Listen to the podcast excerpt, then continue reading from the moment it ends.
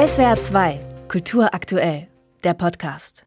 Chloe, Ruhm heißt die großformatige Acrylarbeit der nordkaukasischen Künstlerin Rita Sabo. Eine goldene Sonne in der Mitte strahlt in verschiedene Richtungen.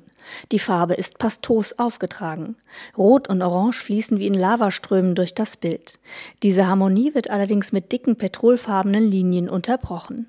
Rita Sabo gibt den vier Elementen Feuer, Wasser, Luft, Erde in ihren Bildern viel Raum in ihrer zunächst abstrakt wirkenden Malerei.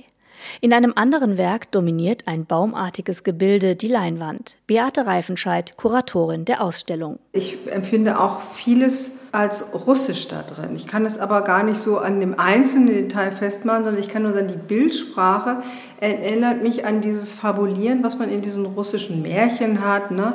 In einer ganz, ganz anderen Form habe ich das auch in, in dieser Volkskunst auch mit drin.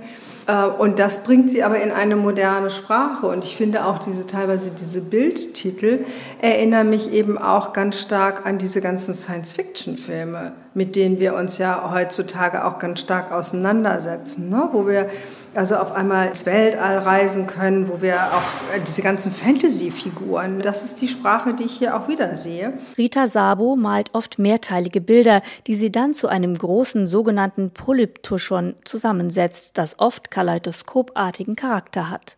Sie arrangiert Formen und Muster, traumartige Gebilde, Silhouetten von Gesichtern und immer wieder sakrale Elemente. Wenn ich hier drüben auf das zentrale Bild mal schaue, dann haben wir beispielsweise diese zwei Dreiecke, die aufeinander stoßen. wir haben immer wieder so eine Art, ja, ich finde fast so eine labyrinthische Form. Man könnte aber auch sagen, einfach eine geometrische Form wie diese wunderbar klassischen Gärten in, was weiß ich, Versailles oder so. Und dann gibt es immer das große Thema der Natur. Und wir sind ja jetzt in so einem Zeitalter, wo wir sagen, sagen müssen, der Mensch hat auf ganz ungute Weise es geschafft, die Natur doch sehr stark zu dominieren. Wesentliche Merkmale in Rita Sabos Kunst sind die Geometrie und die Symbolik.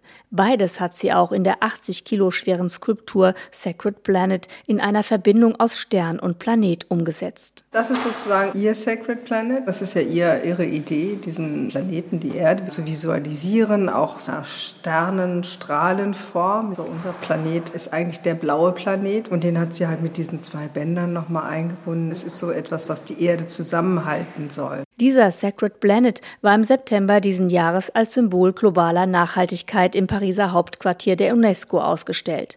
Er vereint Geometrie und Natur und soll für die Verbundenheit und Harmonie auf dem Planeten Erde stehen. Weltweit gibt es nur acht Exemplare. Die Ausstellung im Ludwig-Museum Koblenz mit Werken von Rita Sabo ist eine Deutschlandpremiere. Die kühn zusammengestellte Schau aus 17 kleinen bunten Planeten, einem Riesenplaneten und imposanten kosmisch anmutenden Gemälden zeigt eine junge Künstlerin, die sich nicht in eine Genreschublade stecken lässt. Ihre farbenfrohen Werke kann man vielfach interpretieren oder sie einfach nur auf sich wirken lassen. Was das Ganze dann mit Nachhaltigkeit zu tun hat, kann jeder für sich entscheiden. SWR 2 Kultur aktuell. Überall, wo es Podcasts gibt.